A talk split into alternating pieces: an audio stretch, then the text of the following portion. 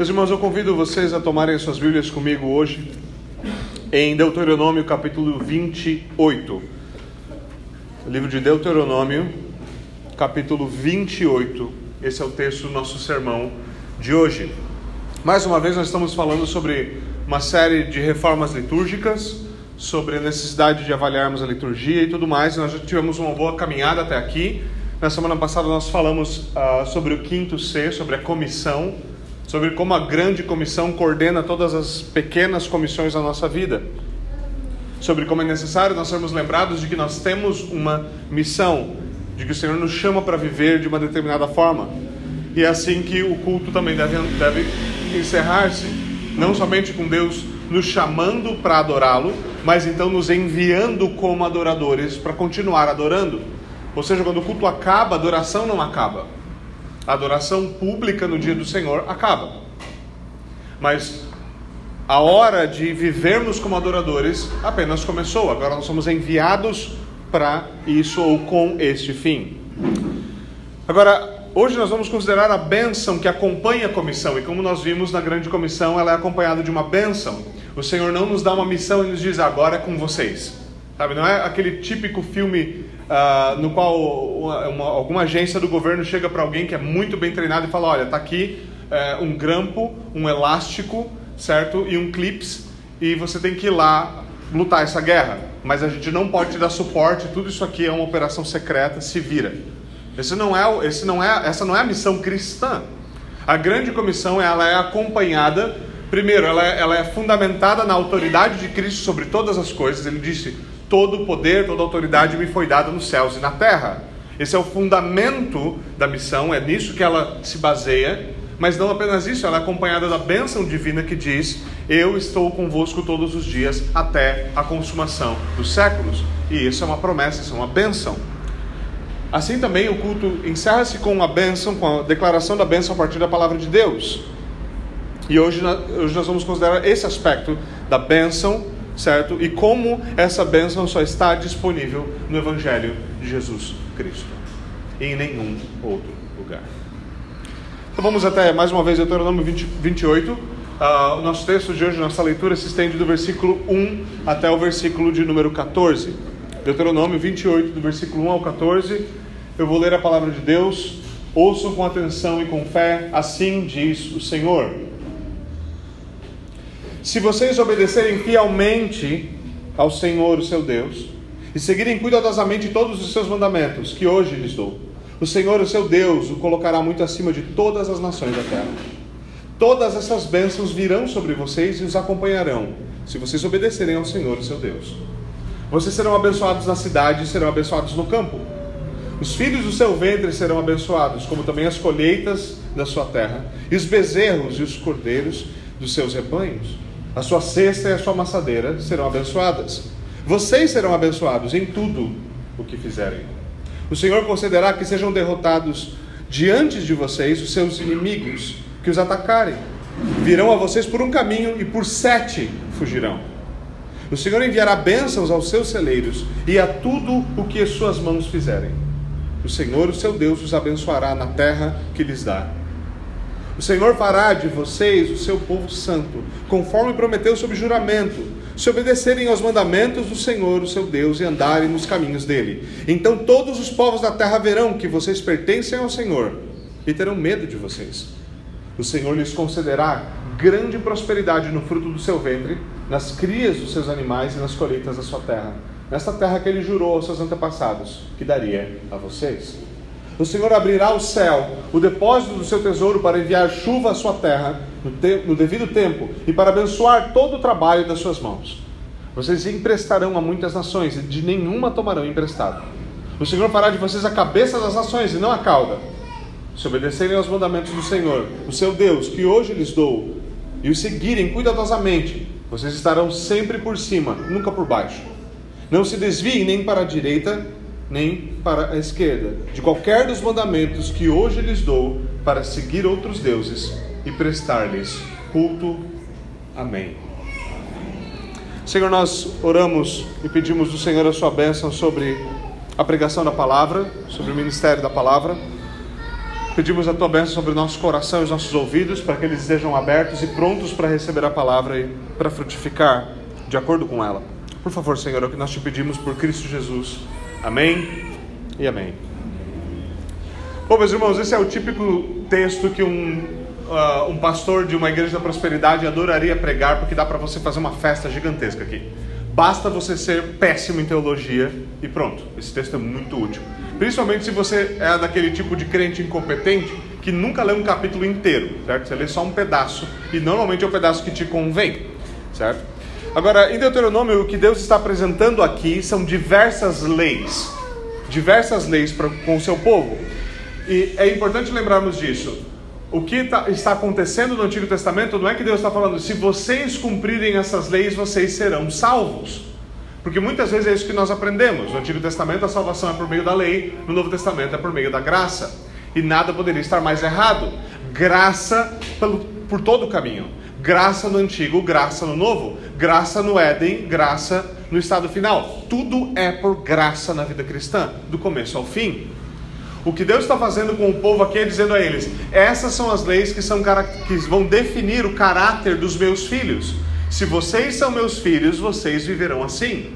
Lembre-se que Deus primeiro foi até o povo no Egito, quando ele era escravo, e disse: Eu vou salvar vocês. Então ele os salvou, então ele os levou à sua presença no monte, então disse: Agora aqui estão as minhas leis para vocês. Se vocês querem ser meu povo, vocês devem andar desta maneira. Não foi, olha, se vocês obedecerem essas leis, então eu tiro vocês do Egito. Isso seria por obras, mas não é por obras, é por graça. Então Deus aqui está apresentando para eles o seguinte: essas leis devem definir quem vocês são. Se vocês são meu povo, vocês devem viver nos meus termos. Seus filhos devem viver de acordo, os filhos devem viver de acordo com a vontade do Pai. Então, a partir do capítulo 26, versículo 16, ele exorta o povo à obediência. Vocês devem obedecer. E no capítulo 28, o Senhor descreve as bênçãos da aliança. O que Deus está ah, fazendo aqui é o seguinte: esse é o pacto ou aliança que eu estou estabelecendo com vocês. E esses são os termos da aliança.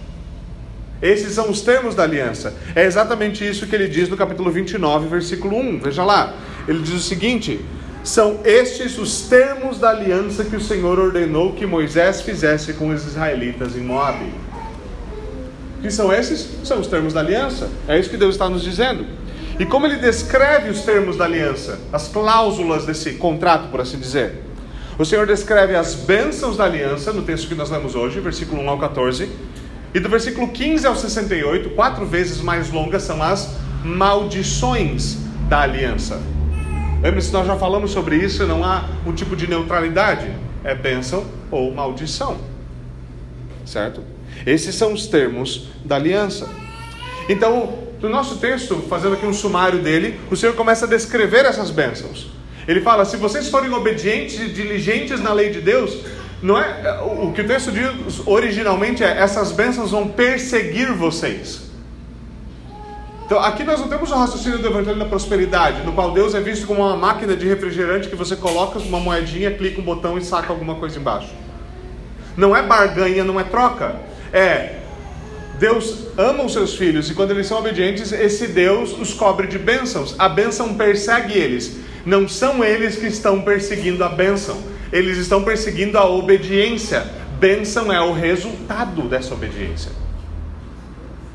Se, ele, se o povo for diligente em guardar os termos do pacto, Deus os exaltará. Versículo 1.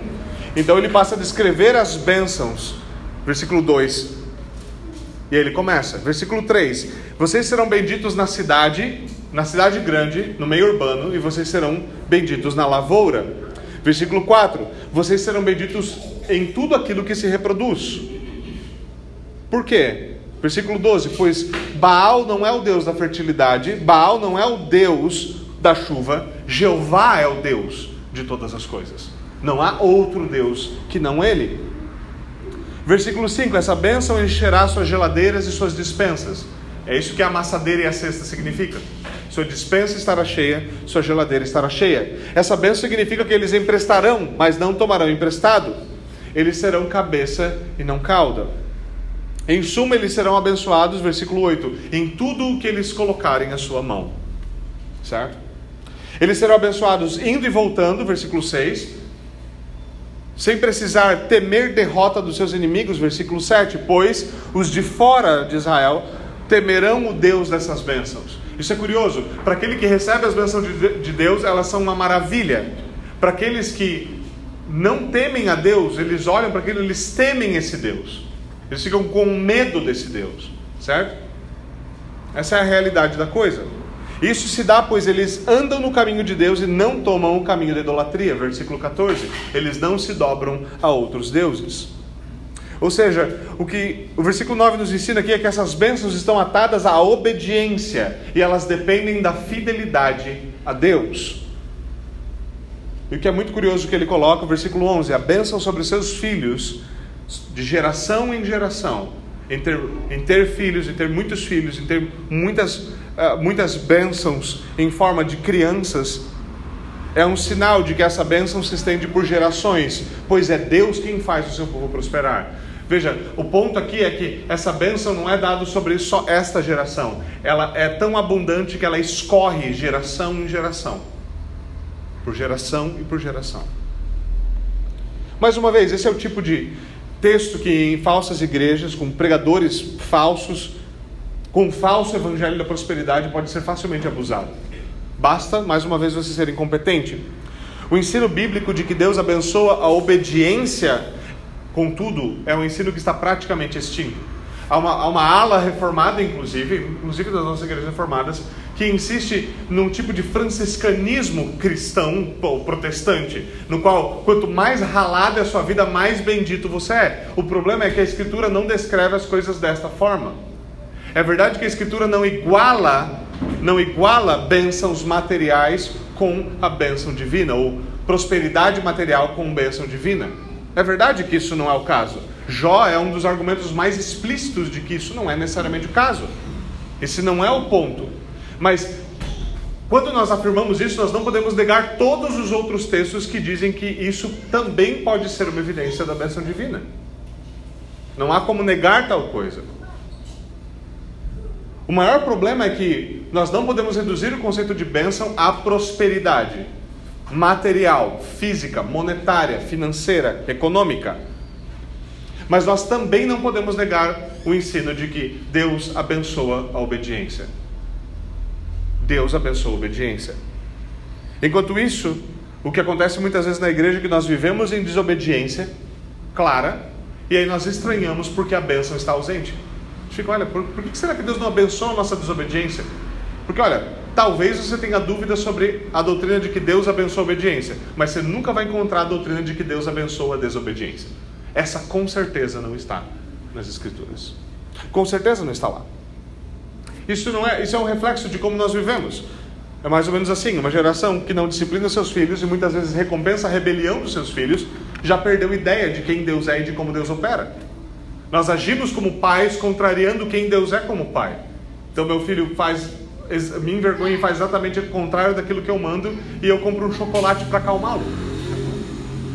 E aí depois a gente não sabe porque a igreja está perdida sobre quem é Deus. Não é novidade isso.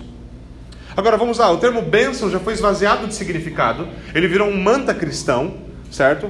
Nós acreditamos muito mais nas boas energias, no nosso esforço, do que na bênção divina. Nós somos exatamente aquele povo besta, certo? Somos nós, igualzinho o povo do Antigo Testamento, que recebe uma terra que emana leite e mel, com casas que eles não construíram, com vinhas que eles não plantaram, com riquezas que receberam gratuitamente, e aí olham para isso, passam a mão assim no peito e falam: Veja tudo que minhas mãos construíram para mim. Nós somos ateus na prática. Nós negamos que o que nos tem nos foi dado gratuitamente. Então, quando nós falamos coisas do tipo Deus abençoe, a coisa é esvaziada completamente de sentido. Nós falamos isso como se não significasse nada, como mais um mantra cristão. Isso é um problema, óbvio. Não deveria ser assim. Nós devemos lembrar que bênção não é algo automático, e sim algo que vem das mãos de alguém algo que vem das mãos de um Pai celeste. E é esse Pai celeste que estipulou o que é bênção e como ela é, como ela se manifesta e a quem ela é dada. Então, nas nossas versões bíblicas, nós falamos muito do homem que é abençoado. Há algumas traduções diferentes para o termo bênção. Nós ouvimos ela hoje, por exemplo, no Salmo uh, 32. Às vezes ela aparece como feliz, às vezes aparece como bem-aventurado, aparece como bendito, aparece como abençoado. A ideia fundamental aqui é que essa pessoa que tem essa bênção, essa bendição, essa bem-aventurança, essa alegria, ela é uma pessoa que está que recebeu o favor divino e alegria plena. O favor divino é dado a ela de tal forma que ela é verdadeiramente feliz, plenamente feliz. O oposto dessa bênção divina é o desfavor divino e a miséria. De novo, não entendam feliz ou miséria, ou alegria ou miséria, como meramente termos econômicos, eles não são. Lembre-se que o apóstolo Paulo opera exatamente dessa forma, quando, por exemplo, ele nos diz: apesar de todas as tribulações, sejam contentes, alegrem-se. Ah, como é que dá para alegrar-se na dificuldade? Porque não se trata meramente de, um, de uma questão econômica. Porque veja, se você é um murmurador com pouco, você vai ser um murmurador com muito. Porque a única coisa que infidelidade no pouco te prepara para ser é, ela te prepara para ser infiel no muito. A ideia de que eu posso ser infiel no pouco, e daí quando, me, quando Deus me der bastante. Você não sabe quantas vezes pastor ouve isso? Pastor, se um dia eu ganhar na Mega Sena, eu construo uma igreja para gente. essa, essa já virou piada, né? Um livro de piadas para pastores, essa tá lá, emplacada, sempre. Por quê? Porque essa é a promessa do eu só sou infiel porque Deus me abençoa pouco. E qual o problema com isso? O problema é a nossa óbvia burrice espiritual. Isso é burrice espiritual. E sabe qual que é o principal sinal da burrice espiritual? É que nós pensamos que nós somos espertos e que nós vamos conseguir enganar ao próprio Deus. Isso é prova de que isso é burrice espiritual. Porque você nunca vai ser tão esperto que você vai enrolar Deus. Nunca. Você só vai provar que você é estúpido espiritualmente. A continuação do nosso texto então nos descreve o que é bênção e o que é maldição. E alguém talvez possa argumentar o seguinte: mas, pastor, quase tudo que é descrito aqui como bênção afeta uh, basicamente coisas econômicas. Ah, é, é, é, eu não preciso tomar emprestado, porque eu que estou emprestando, isso é, isso é monetário. Eu não, eu, minhas vacas estão crescendo, eu tenho cada vez mais cabeça de gado, minhas ovelhas não param de pular, é lã para tudo quanto é lado, as galinhas estão dando. Não tinha galinha, mas ok, você entendeu o ponto, certo? A coisa toda parece assim. O que nós não percebemos é como essas coisas permeiam a vida de várias formas. Quando um homem, por exemplo, ele é uh, bem sucedido no seu trabalho, isso não é uma questão meramente de alegria econômica. Aqueles que são bem sucedidos nas suas áreas sabem muito bem disso. É uma questão de prazer, de honra, de reconhecimento. E essas coisas não são ruins em si mesmas.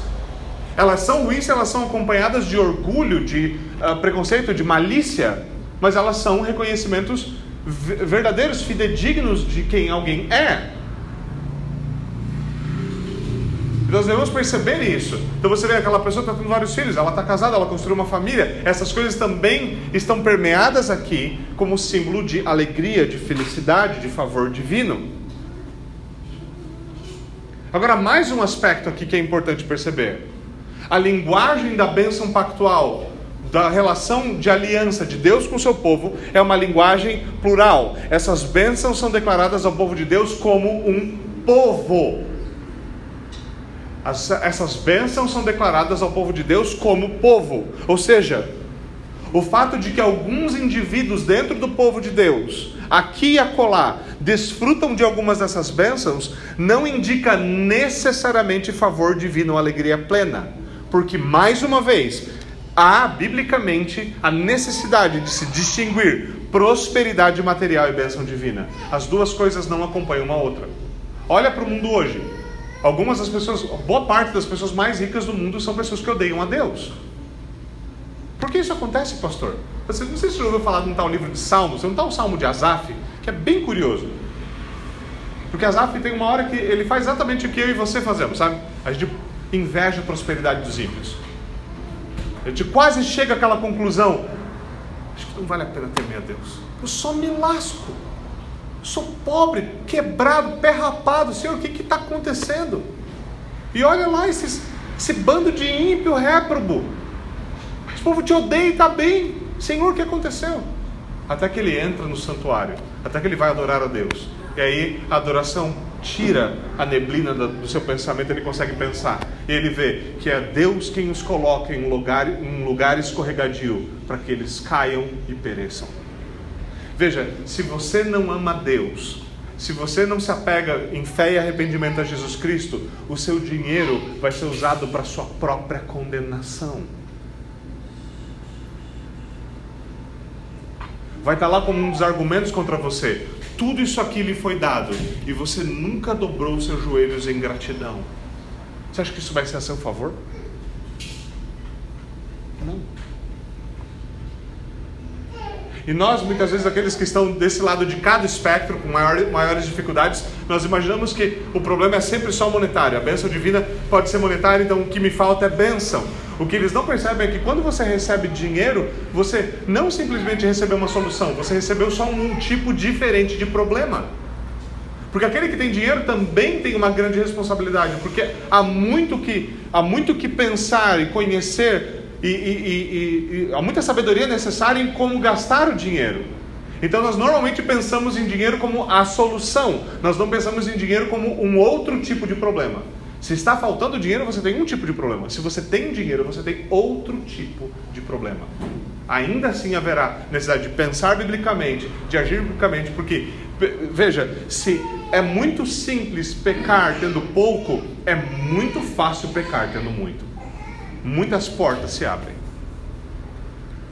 Mas é importante percebermos isso então. Distinguir prosperidade material e bênção divina é possível. A bênção divina sobre um povo é evidente quando ela vem sobre o povo de Deus como um todo. O que isso quer dizer na prática? Pastor, isso quer dizer que na prática que na igreja vai ter todo mundo vai ter a mesma conta bancária? Não. Esse é, esse é outro problema. Se isso acontecer, seria outro problema. Pastor, isso quer dizer que a desigualdade, a diferença social seria eliminada? Não. Não. Nós compramos a, a, a, ideia ideológica de que se nós vamos ser abençoados, isso quer dizer que nunca vai ter mais rico ou mais pobre.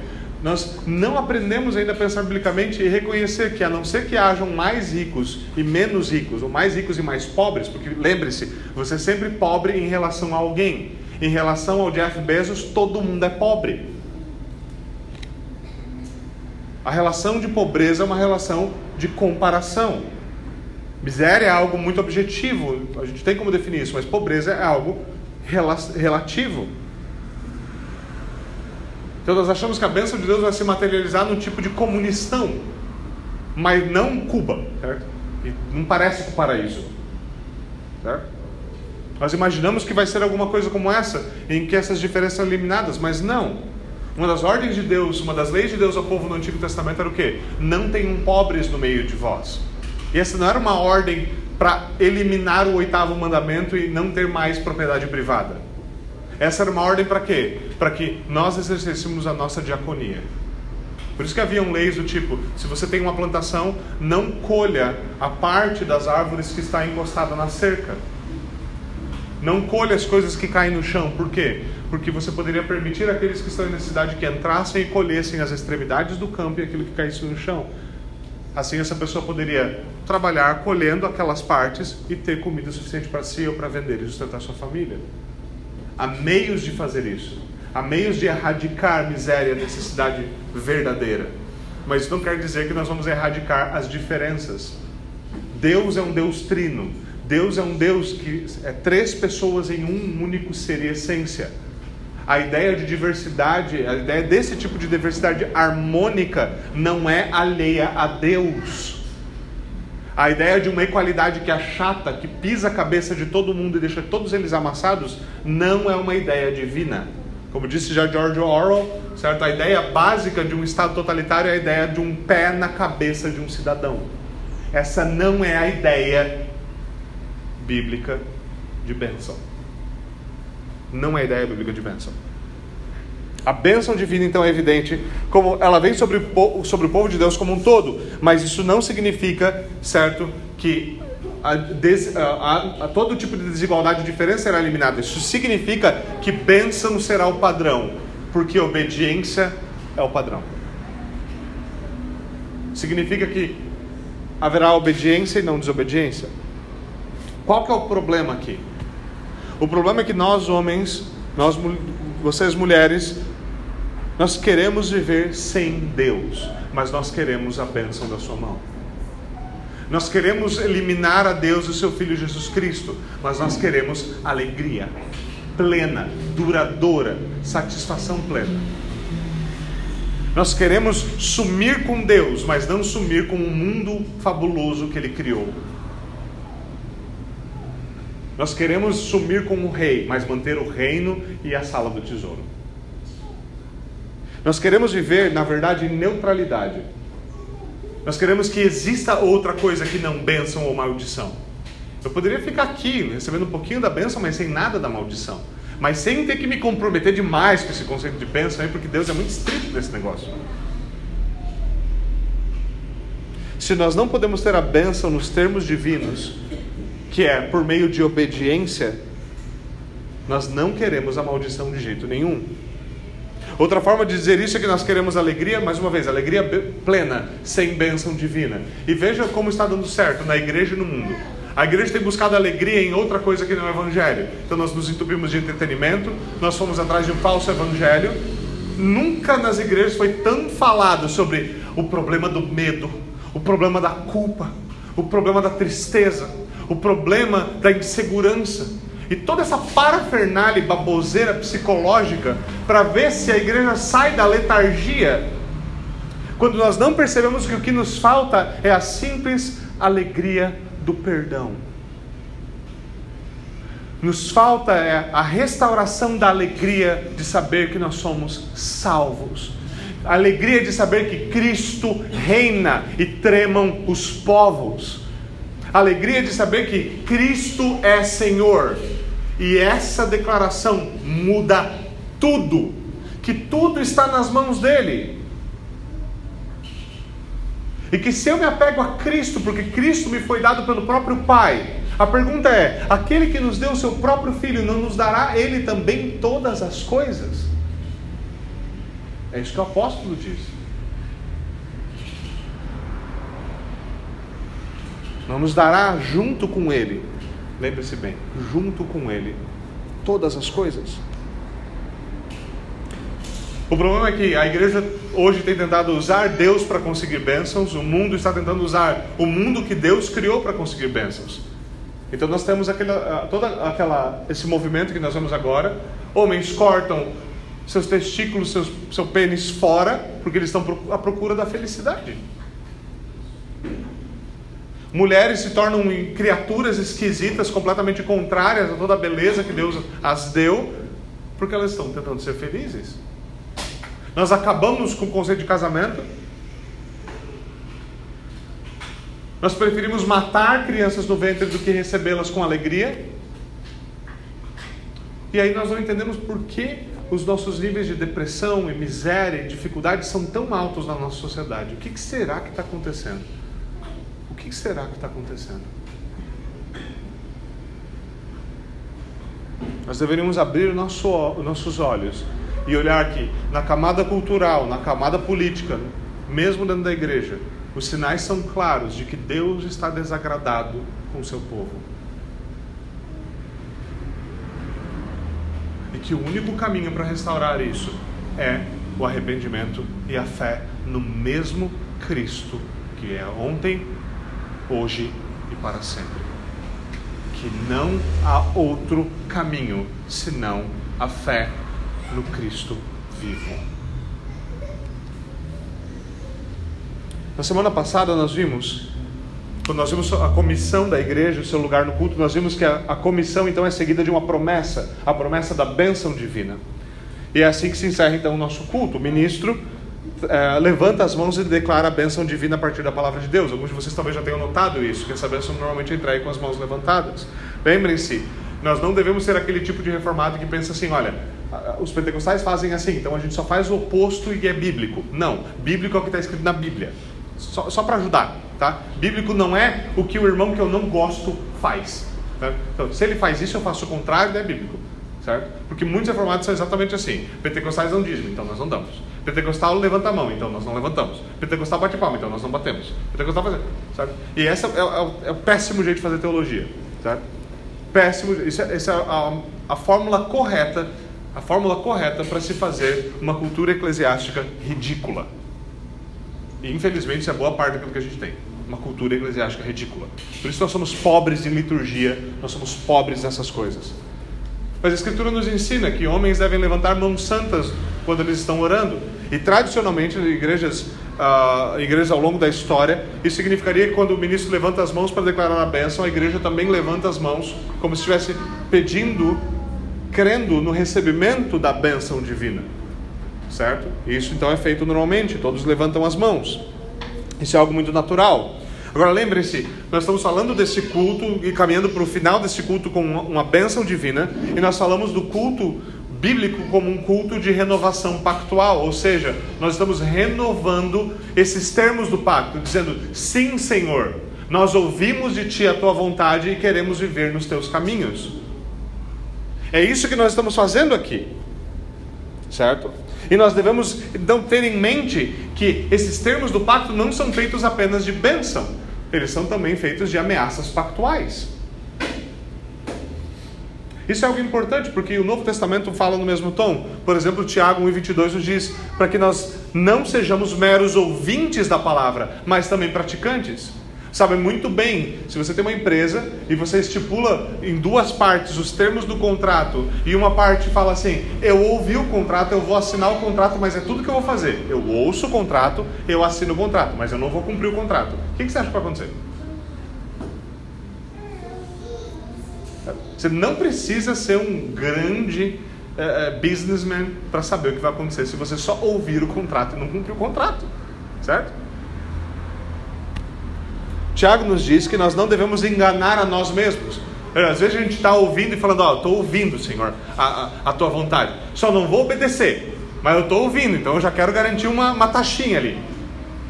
Nós não estamos enganando a Deus ou ao nosso próximo quando nós fazemos isso, nós estamos enganando a nós mesmos. Sejam não apenas meros ouvintes da palavra, mas também praticantes, não enganando a vós mesmos. A bênção divina, ou em outras palavras, ela não é absorvida pelos ouvidos e muito menos pelo bumbum. Eu sentei na cadeira da igreja por anos, então estou garantido com a minha bênção. Não, ela não entra na sua carteira pelo tempo que você passa sentado aqui. Não é esse o caso. A bênção divina não vem desta forma. Mais uma vez, a boa liturgia, a boa pregação a, bom, a boa comunhão entre os santos, certo? Ela visa nos ensinar, nos encorajar, nos capacitar a viver como verdadeiros cristãos em obediência ao Deus que pode conceder bênçãos. E muitas vezes essas bênçãos vão se manifestar de maneira muito comum. Eu sei muito bem como isso acontece, já vi isso acontecendo na vida dos outros na minha própria vida e na minha família. Você está esperando a bênção vir por um canal. Você está esperando a bênção vir daquela forma, daquele jeito, redondinha, sabe? Pronta para pegar de primeira, assim. Mas ela não vem assim. Mas ela vem do irmão que está sentado do seu lado. Para que você aprenda, com a bênção vindo por, por canos tortos, você aprenda a não invejar, a não cobiçar, a ser humilde, a saber que Deus usa quem Ele quiser. E que às vezes Ele usa aquele irmãozinho de quem você não esperava nada mas ele vem e o abençoa. Às vezes ele alivia uma dificuldade, às vezes ele é um consolo no momento da aflição, às vezes ele é a companhia no momento da solidão. Essas coisas são bênção. E nós deveríamos reconhecer isso como tal. Alguns pastores são mais espertos, então o que eles fazem? Eles fazem amizade com as pessoas mais ricas da igreja, tratam de jamais exortá-las, jamais corrigi-las, jamais discipliná-las para garantir a bênção. Qual o problema com isso? O problema com isso é que o nome disso é vagabundagem. Certo? Eu sei que tem nomes bem mais polidos do que isso. Eu sei, eu sei. E você já me conhece há tempo suficiente porque eu não sou polido com isso. Vagabundo faz isso. Vagabundo faz isso. Certo? Nós devemos aprender a olhar para essas coisas com olhos abertos porque muitas vezes na igreja a gente está fechando, a gente fala assim, olha lá o que está acontecendo, a gente fecha o olho e faz assim. E daí a gente não entende por que, que a gente não entende as coisas. E se você tentar ler a Bíblia com os olhos fechados, adivinha só o que vai acontecer? Você também não vai entender nada. Mais uma vez, então, boa liturgia, boa pregação, sacramentos, essas coisas servem para nos capacitar, para nos ensinar, para moldar o nosso coração. Elas não servem como bênçãos automáticas ou imediatas. Elas são meios, não fins em si mesmos. Quando nós atentamos para isso, não é difícil perceber porque Israel não foi capaz de desfrutar das bênçãos de Deus consistentemente. Eles tinham, eles comeram maná. Lembra que nós vimos em 1 Coríntios 10? Eles comeram maná, eles beberam das água, da água que fluiu da rocha, das águas de Meribá. Eles viram todas aquelas coisas. E como pôde que caíram mortos no deserto? Da mesma forma, nós não nos assustamos com o estado da igreja moderna. Por quê? Porque boa parte de nós vive em desobediência. Sejamos honestos, vamos considerar alguns versículos aqui nesse texto. Vamos ser bem honestos com isso aqui. Há uma hora em que nós precisamos fazer esse tipo de coisa. Versículo 18. Olha lá, observa alguns desses versículos. Olha o versículo 18. É à toa que nós vemos filhos de cristãos fugindo das igrejas tão cedo quanto possível? É à toa. Veja o que diz o versículo 18, por exemplo. Os filhos do seu ventre serão amaldiçoados, como também as colheitas da sua terra, os bezerros e os cordeiros dos seus rebanhos. Nós olhamos para a igreja e o número maior é os filhos dos cristãos chegam na idade da adolescência, juventude, a hora de ir para a universidade, o que acontece? rua. Apostasia. É isso que acontece. Por quê? Deus nos ordena quando sentar, quando levantar, quando deitar, quando virar pirueta, quando seu filho estiver de cabeça para baixo, quando estiver comendo terra. Você sabe que ele come terra. Quando ele estiver fazendo todas essas coisas, o que deve estar acontecendo ali? Ele deve estar sendo enculcado e enculturado no pacto da graça da graça do nosso Senhor Jesus Cristo, numa vida de fé que atua pelo amor. Como nós criamos nossos filhos? Estado totalitário, anticristão, ateísta e imoral, por favor, eduque os meus filhos cinco horas por dia e depois me devolva. Bem cristãozinho. E a gente não sabe o que deu errado. E não poucas vezes você ouve pais na igreja dizendo assim: Pastor, mas eu tive, meu filho foi apresentado, foi batizado, pastor. Uma vez, uma vez a gente até leu a Bíblia lá em casa uma, duas vezes, pastor. Eu não sei o que aconteceu. E a gente não sabe o que está acontecendo com a igreja. Veja o versículo 23 a 25. 23 a 25. O céu sobre a sua cabeça será como bronze, o chão debaixo de vocês como ferro. Na sua terra o Senhor transformará a chuva em cinza e pó, que descerá do céu, até, que não descerá do céu, até que vocês sejam destruídos, ou que descerá até que vocês sejam destruídos, desculpe. O Senhor fará que vocês sejam derrotados pelos seus inimigos. Vocês irão a eles por um caminho e fugirão por sete. A bênção é revertida em maldição. Como explicar a ausência de frutos na igreja e a fuga nas batalhas que a igreja tem de lutar? Nosso próximo passo é fugir das grandes cidades e voltar para o monastério. Nós não sabemos como batalhar. Nós não sabemos como falar profeticamente para um judiciário que perverteu a verdade e a justiça, para um bando de cafajeste que mente descaradamente, e nós com a palavra que diz: ai daquele que chama bem mal e mal bem, ele fica quieto. Boa parte dos nossos pastores não serve para nada, para nada, certo? Nós temos toda uma doutrina, doutrinação LGBT acontecendo amplamente, invadindo inclusive igrejas. O feminismo já tomou a igreja por assalto tem décadas e nós não sabemos o que fazer. E a gente se pergunta: será que isso é a bênção de Deus? Você é besta. É óbvio que não. O Senhor está nos julgando, mas o Senhor é bom. Ele nos julga para que nós olhemos para o que está ao nosso redor e dobremos o nosso joelho e voltemos Ele em arrependimento. E, e por, então nós podemos, por causa de Cristo, pedir: Senhor, nos restaura, Nos ensina a obedecer para que tuas bênçãos fluam sobre nós novamente. Veja o versículo 30. Você ficará noivo de uma mulher, mas outro homem a possuirá. Construirá uma casa, mas não morará nela. Plantará uma vinha, mas não provará dos seus frutos. Como nós vamos explicar para gerações futuras o que aconteceu com o casamento da igreja dos nossos dias? Os dados hoje demonstram que não há nenhuma diferença entre o número de divórcios fora da igreja e dentro da igreja. Como a gente vai explicar isso? Pode olhar os dados online. Não há mais diferença. Somos oficialmente tão corruptos quanto. E não vem me dizer que o relacionamento pré-marital na igreja é uma maravilha, porque a gente sabe muito bem do que a gente está falando. Eu conheço igrejas presbiterianas, no qual os retiros de adolescentes são uma ocasião para todo mundo se pegar.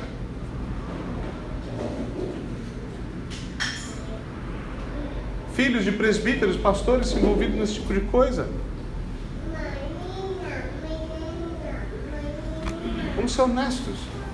Como, como, como encarar isso? Versículo 32: Os seus filhos e as suas filhas serão entregues a outra nação, e os seus olhos se consumirão à espera deles. Como explicar o jugo desigual na igreja de hoje? O famoso namoro de evangelismo. Eu vou namorar com um guri terrivelmente ímpio e vou ver se eu consigo converter ele por meio dos meus beijos. É exatamente isso que Jesus quis dizer com a grande comissão, não é mesmo? Como encarar isso? Versículo 37. Vocês serão motivo de horror e objeto de zombaria e de riso para todas as nações para onde o Senhor os levar. Quantas vezes você já sentiu vergonha de se apresentar como um cristão evangélico, protestante, reformado? Eu sei quantas vezes eu hesitei em falar, eu sou um pastor de uma igreja. Eu sei quantas vezes eu tive vergonha de falar isso. Porque sempre tem que vir com qualificações desagradáveis, tipo assim, eu sou um pastor, mas não um vagabundo. Certo? E, só que daí parece que você está querendo né, comunicar algo que. Certo? Aí você dá a volta, você dá algum outro jeito. Uma das minhas táticas é falar: Ah, eu sou teólogo público de uma igreja aqui. Ah, o que é um teólogo público? Um pastor que não é vagabundo. Pronto. É uma qualificação mais divertida.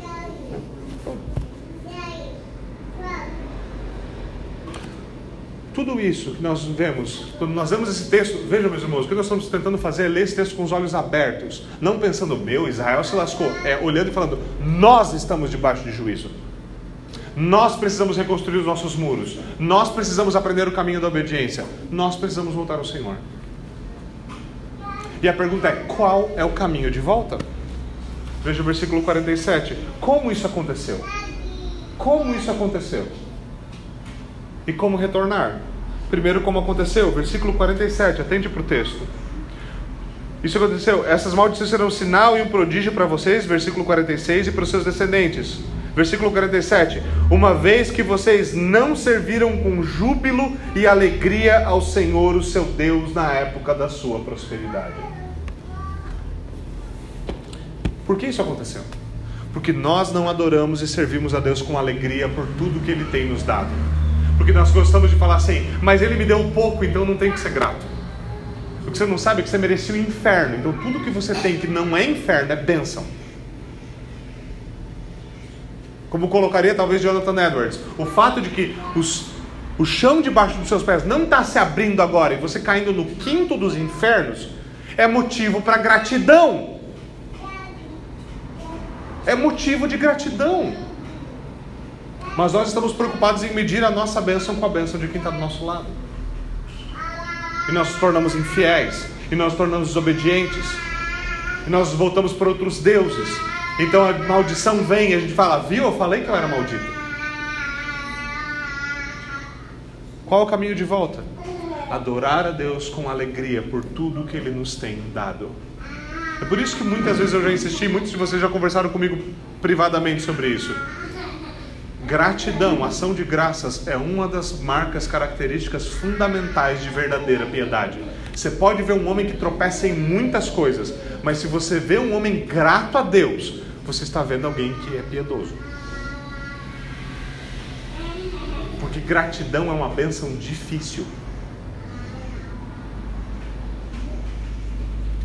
Nossa fidelidade no pouco, meus irmãos, é o que vai nos preparar para a grande colheita. E não há como nós justificarmos uma distorção desse princípio. Como filhos de Deus, nós vivemos, devemos viver como filhos de Deus. Nós devemos, devemos viver de acordo com as leis da casa, de acordo com as leis do pacto. É isso que nós devemos fazer. Por isso nós devemos adorá-lo com alegria, nós devemos dar graça em tudo, é isso que o apóstolo ordena, em tudo dai graça. Ele fala assim, ó, pensa bem e vê se em tudo mesmo. É em tudo. É, Paulo, quando Paulo fala em tudo, ele não está, sabe, sugerindo alguma outra coisa. De outra forma, o que nós estamos fazendo? Mentindo para nós mesmos, enganando nós mesmos. Nós dizemos que nós temos fé, mas nossas mãos estão vazias, nós, nós não temos obras, nossa, nossa fé é morta se há ausência de obras. Mas a fé viva adora com alegria e se deleita no favor de Deus. Agora, todo esse ensino da necessidade de viver como filhos obedientes, tudo isso mais deve ser encarado, e aqui eu encerro hoje, obviamente, deve ser encarado à luz do Evangelho do nosso Senhor Jesus Cristo. Porque senão há sim o perigo de distorcermos isso e acabarmos numa próxima igreja intergaláctica da misericórdia de Deus, certo? Sempre tem um nome assim palhafatoso para anunciar esse tipo de coisa. Nós não podemos imaginar ou distorcer o Evangelho imaginando que a bênção vinda da obediência é algo que nós podemos alcançar pelos nossos próprios esforços. Tudo o que nós temos nos foi dado por graça. É graça do princípio ao fim. É a graça do arrependimento, é a graça da fé, é a graça da perseverança. Assim como desde o começo foi a graça da eleição. Você não estava lá para fazer isso. Mas então, como nós devemos, como nós encontramos ou retomamos o caminho da bênção e da alegria, do favor divino e da plena felicidade? Tudo começa quando Deus, pela graça, concede arrependimento.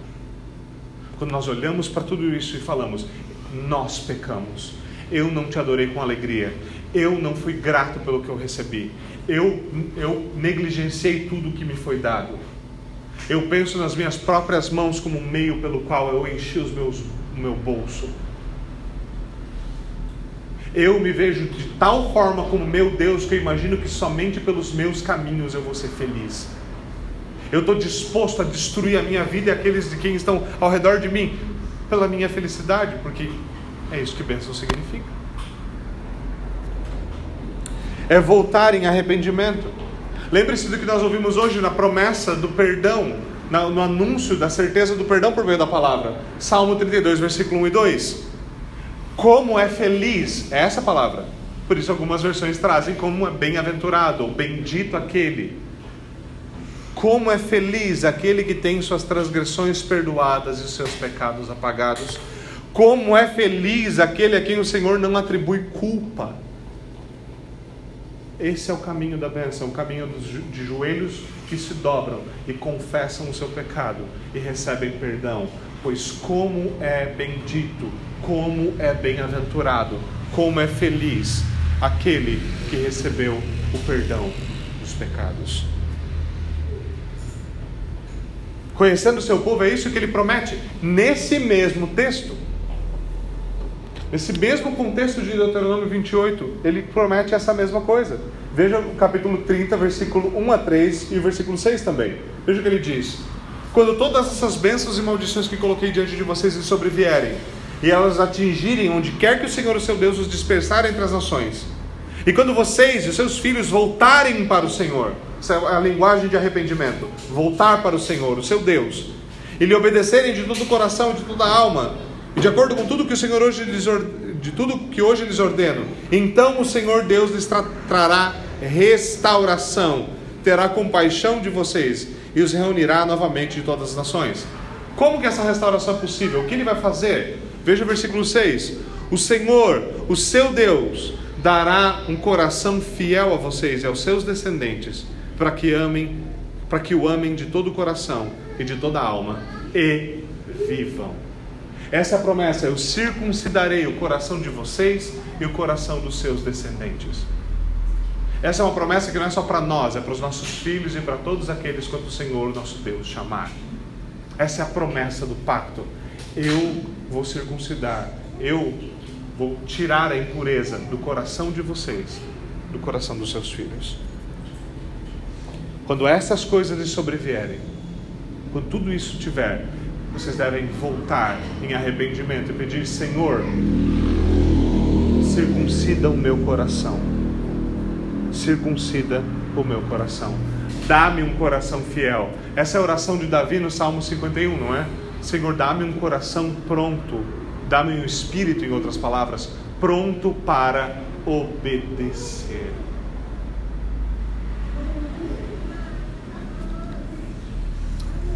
A conclusão é óbvia: homens mortos não podem obedecer.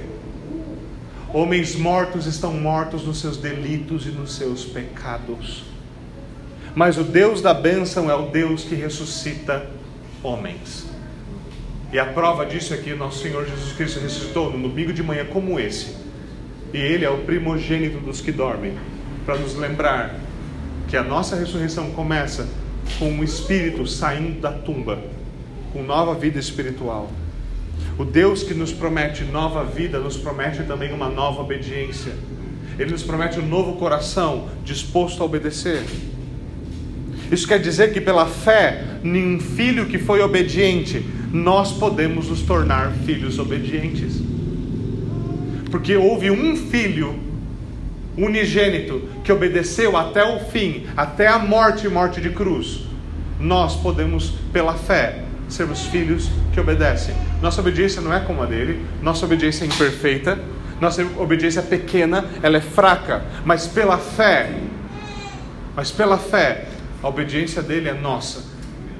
A sua obediência ativa é nossa. E ela é suficiente para cobrir os nossos pecados e nos purificar de toda a injustiça. Pela fé neste Filho é que nós temos aquilo que o apóstolo nos declara em Efésios 1. Em Cristo nós temos, em Cristo, não fora dele. Se você está procurando plenitude, alegria, satisfação, contentamento, bênção. Fora de Cristo só há maldição. Fora de Cristo só há Adão sendo chutado para fora do paraíso. Mas em Cristo nós temos todas as bênçãos espirituais nas regiões celestiais. Em Cristo Jesus. Não fora dele, não noutro lugar. E aqui nessa mesma carta Paulo nos chama a fazer, como nós já vimos, adorar com o coração alegre, a ofertar com alegria, a ouvir com fé, a cantar cheio de gratidão. É assim que nós vamos semear e então nós saberemos exatamente o que nós vamos colher. Não somente como indivíduos, mas como povo de Deus, como igreja Então, nós vamos poder dizer aquilo que Moisés diz ao povo em capítulo 30, versículo 19 e 20. Então nós nos lembraremos que o Senhor é a nossa vida. Essa é a verdadeira bênção prometida. O Senhor é a nossa vida. E é Ele quem define todo o restante, porque Ele é Senhor. Vamos orar.